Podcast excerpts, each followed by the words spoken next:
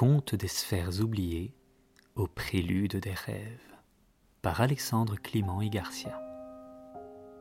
Conte numéro 5 Le cristal du néant.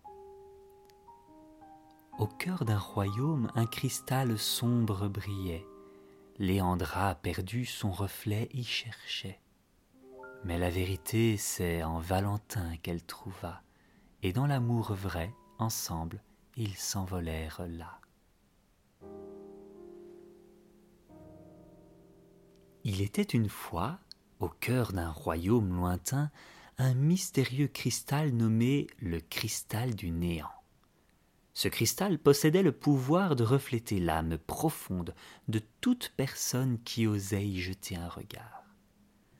La première fois que Léandra, une jeune paysanne du royaume, posa les yeux sur le cristal, elle y vit la tristesse, un immense océan de larmes où elle flottait, seule et perdue, sans aucun lien pour la retenir, telle une feuille emportée par le vent. Elle ne possédait rien, pas de trésor, pas de joyaux, juste le poids de sa propre solitude.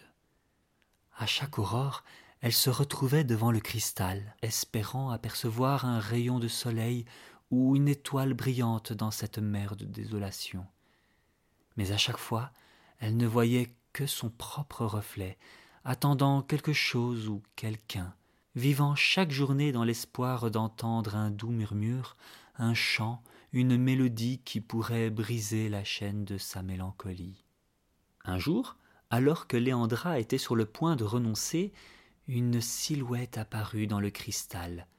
C'était Valentin, un jeune ménestrel dont la voix avait le pouvoir de charmer même les créatures les plus sauvages de la forêt. Léandra se perdit dans le plaisir de le regarder, de serrer sa main virtuelle, où chaque moment avec lui semblait éternel. Elle savait pourtant que cet instant magique prendrait fin. Une révélation la saisit soudainement le cristal du néant ne dévoilait pas une réalité sombre, mais était le miroir des peurs et aspirations de celui qui s'y confrontait. Léandra réalisa que le vrai bonheur ne résidait pas hors d'elle, mais bien en elle-même.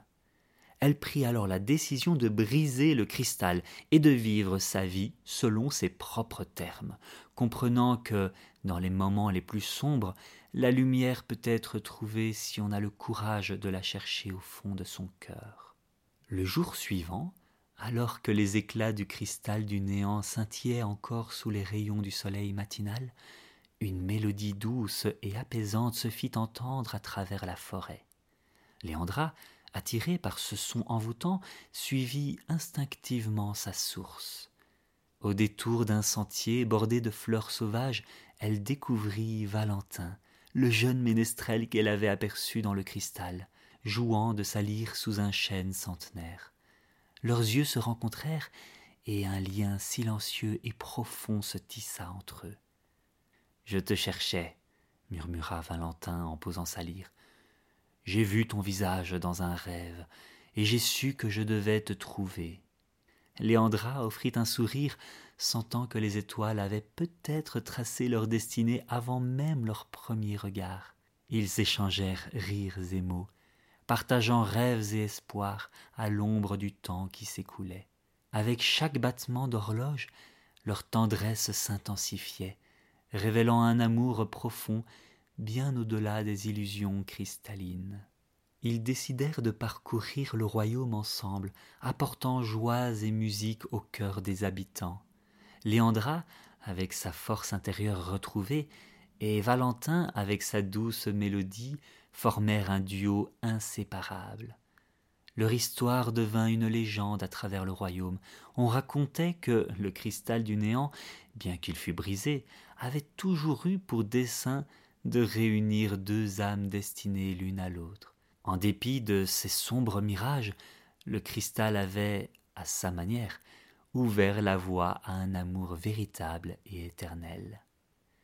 Et ainsi, dans un royaume où les légendes prenaient souvent vie, Léandra et Valentin vécurent heureux, rappelant à chacun que même après les ténèbres, la lumière finit toujours par percer.